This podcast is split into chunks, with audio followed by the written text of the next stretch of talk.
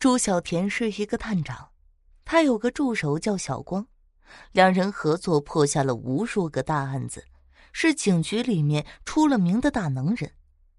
可是最近啊，他遇上了一件诡异案子，想破了头脑也没有找到解决的办法，因此格外的苦恼。叮铃铃，电话声响了。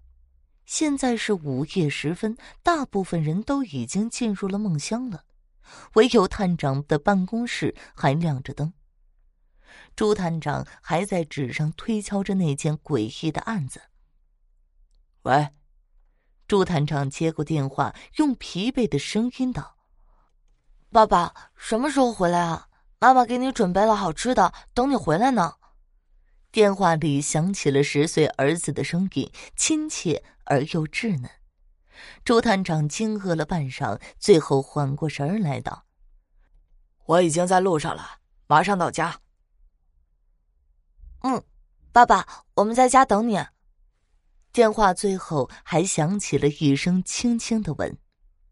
朱探长听完，两眼湿润，自己因为工作，倒把家里人给淡忘了。他感到十分的内疚，一想起家庭，便赶紧起身关了灯，下去驾车往家赶。到家之后才知道今天是自己的生日，一进门，老父母、妻子都在桌子旁耐心的等着自己。从他们那慈爱的眼神中，朱探长读懂了一种感觉，那个就是感动。吃完饭，老父亲把朱探长叫到屋里，关怀的道：“孩子呀，我知道你工作忙，但是不能不顾家呀。最近是不是遇上了什么事儿啊？”知子莫如父，最近朱探长的行为已经变得有些焦虑了。当父亲的怎么能看不到呢？朱探长不想把工作的事带到家里来。便扯开话题聊别的了。第二天早上，朱探长还没起来，便接到助手的电话。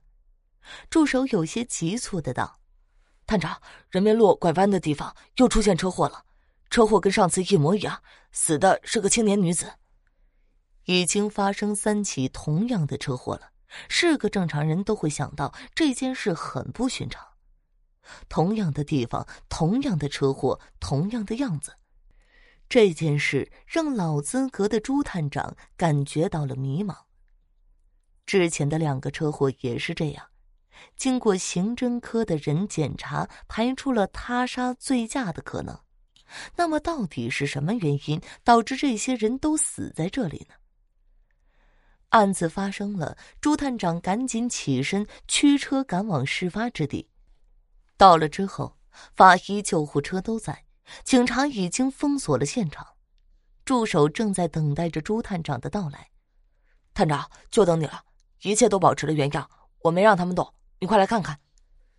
助手一看朱探长来了，便赶紧上前道：“朱探长，嗯了一声，走过去，看到一辆轿车已经支离破碎，发动机甩出老远，碎玻璃和汽车配件洒落在事故的周围。”一个用白色布头盖着的尸体躺在一棵树下，那棵树已经被撞了三次，树皮全部都溃烂，露出里面白皙的枝干。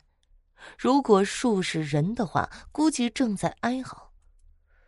跟上次一样，死者脸上发着诡异的微笑，但是双瞳放大，像是看到了什么恐怖的东西，这点有点不合正常情况。助手上前指着尸体解释道：“这朱探长一筹莫展，这案子当真是糊里糊涂。说是他杀，但是看车的行动轨迹很正常，像是失速造成的，但是看起来又很诡异，也说不上来什么情况。当真是坠入苦海，没有了方向感。”这朱探长挥挥手，让外面的警察开始收拾尸体。在外面的等待收拾的殡仪馆工作人员快速走来，抬起尸体便上了车，然后扬长而去。行车仪和这个人的身份查一下。朱探长想起了什么，便道：“行车记录仪已经破损严重，无法复原了。这个人正在核查身份。助手赶忙道：“朱探长见没什么事儿要问了，便郁闷的驾车回去了。一路上见他无语，助手也不敢说什么，就这样一直到警局。到底是谁干的？”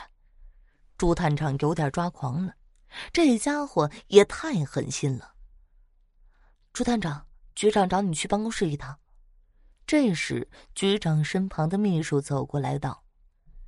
去局长办公室，无非就是催促段安快点因为朱探长“神探”这个称号可不能倒下去。到了局长办公室，局长很是客气，先是唏嘘了一番，随后言归正传：“小朱啊，最近媒体跟得很厉害，上头也催得很紧，你这个案子到现在有什么眉目没？人手够不够啊？”话到了这个份上，朱探长感觉该表态了，便道：“局长放心，这案子目前已经到了关键点，不出意外，一个礼拜之内肯定能破案。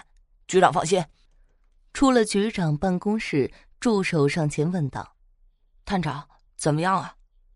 朱探长感觉全身无力，他看了看助手，又看了看办公室，便道：“我回去看看，你让刑侦科的了解一下死者的家庭背景。”出了警局，朱探长直接来到事发地。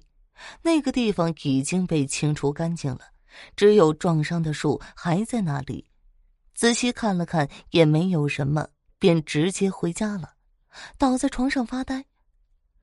朱儿，是不是遇上什么难事儿了？老父亲不知道啥时候来到了身边。朱探长本来不想把这件事告诉家里的人。但是看到老父亲的询问，他叹了一声，将这些事全部都说了一遍。老父亲也是一个过来人，他想了想道：“我有一个朋友，他是道士，我带你去看看。”父亲，现在是什么时候了？你还信这个？朱探长问道。去了就知道了。现在你也没有头绪，你信不信也得去看看呢？老父亲态度坚决，朱探长本是孝子，见状只好开车拉着他去了。老道长是个古稀的老头，家里摆了好多古文物。他听了朱探长的话后，你拿着三根香，在那树下点上，等香烧完了，看着散落在地上的香灰的图形啊。比一个十的比例画出来，然后挖坑就是了。虽然不相信老道长的话，但是父亲在这里守着，朱探长还是死马当活马医。不管用也可以堵住父亲的嘴巴。